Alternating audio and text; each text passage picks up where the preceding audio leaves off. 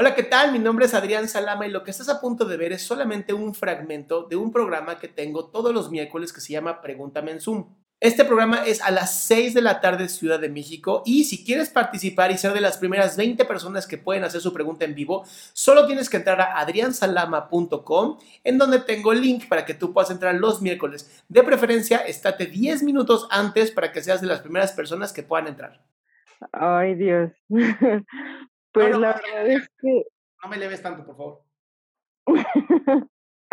Ay, no, estoy súper nerviosa. Te lo juro que o sea, con todo lo que estoy escuchando, prácticamente todos ya me resumieron y pues, prácticamente igual como que resolvieron esa parte que yo siento que fallo mucho.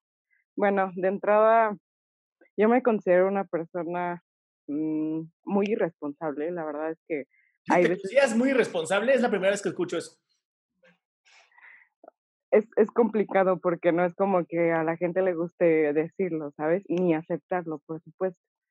Pero con todo esto de, de, de la pandemia, la verdad es que de por sí, yo, yo era una persona bastante independiente, lo, me sigo considerando independiente. Sí. Pero cuando empieza la pandemia, yo empiezo una relación y bueno, o sea... Me, me suena que Dios te dijo, no empieces esa relación, quiero empezar esta relación. ¡Ahí va una pinche plaga! No importa. me, me, dejé, me dejé ir en tobogán, tal cual. La cuestión es que, bueno, este, para empezar, mm, es, es que no sé cómo decirlo. Desde que a mí me, me empiezan a llamar eh, a la atención las personas de, del otro sexo, o sea, como tal, empiezo a sentir atracción por los hombres, este, siempre tuve atracción por hombres mayores. Entonces, para mí ha sido algo bastante complicado, son etapas que he tenido que pasar mm, de alguna manera superando por el lado de mis papás, porque pues obviamente creo que uno como padre mmm, considera lo mejor para su hijo o hija, entonces siempre me han visto mal. De hecho, eh, una de mis relaciones pasadas terminó prácticamente por esa razón. No porque yo la haya querido terminar, pero creo que llega hasta cierto punto a ser cansado de estar saliendo con una persona que no puede salir de la manera que tú quisieras. Sin embargo, considero que pues obviamente si realmente quieres estar ahí es por algo, entonces pues bueno, esto implican pues otras cosas, ¿no? Claramente está la cuestión es que, por ejemplo, ahorita yo estoy saliendo con una persona, ah, mira, una persona que tiene tu edad. este, y es mi, que, que tiene tu edad, tiene 38 años. Yo tengo 39, baby. Ah, ¿Tú qué edad uh, tienes, María? 38. Mm, tengo 22. ¡Oh! Podría ser, no, no, es mi hija. No es tanto. Eso, 22, mm. 39, 16, 17. Pues sí, 17 años, sí está cabrón. O sea, se vale, ¿no? Pinche Julio Iglesias andaba con una chica 20 años, ¿no? Y José José escribió una canción maravillosa. es mi canción favorita. La, la cuestión es que, bueno, esta persona es mi jefe. Ay, no, no, no, no. No cagues donde trabajas, chinga. yo sé que es complicado. Y bueno. Es que no solamente es mm. complicado, es antiético, mi amor. No por ti, ¿eh? No por ti, por él, por ser tu jefe. Ok. ¿Y está casado? No, no, no, no, no, no. eh, divorciado. Tiene, tiene dos hijos, pero está divorciado.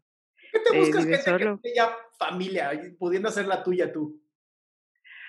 Mm, es que no está mal, ¿eh? No está mal, el amor es una belleza, pero, pero de verdad, yo sí se lo digo siempre a mis pacientes. No te busques parejas que tengan más pedos que tú. Ok.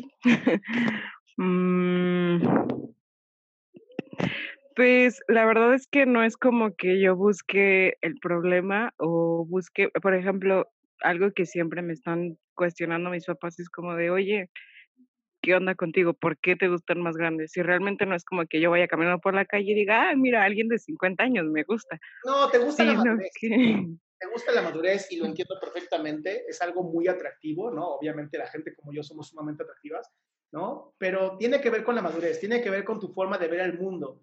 Entonces sí lo entiendo. Lo que tú no estás viendo, María, es que tú vas a crecer algún día y vas a tener 50 años o 60 años y la persona va a tener 77 años y vas a empezar a tener problemas.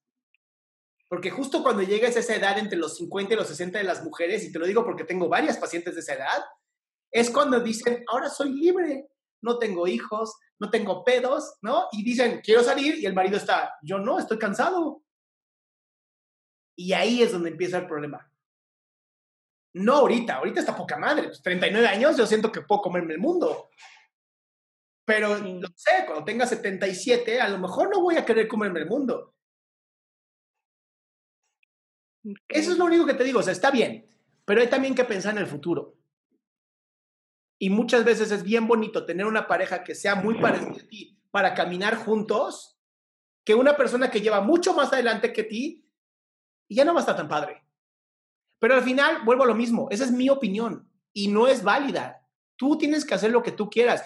Y entiendo a tus papás porque soy papá y entiendo y, y duele y dices, pues sí, pero los papás hablamos desde el miedo, siempre. Todo lo que hacemos los papás es hablar desde el miedo.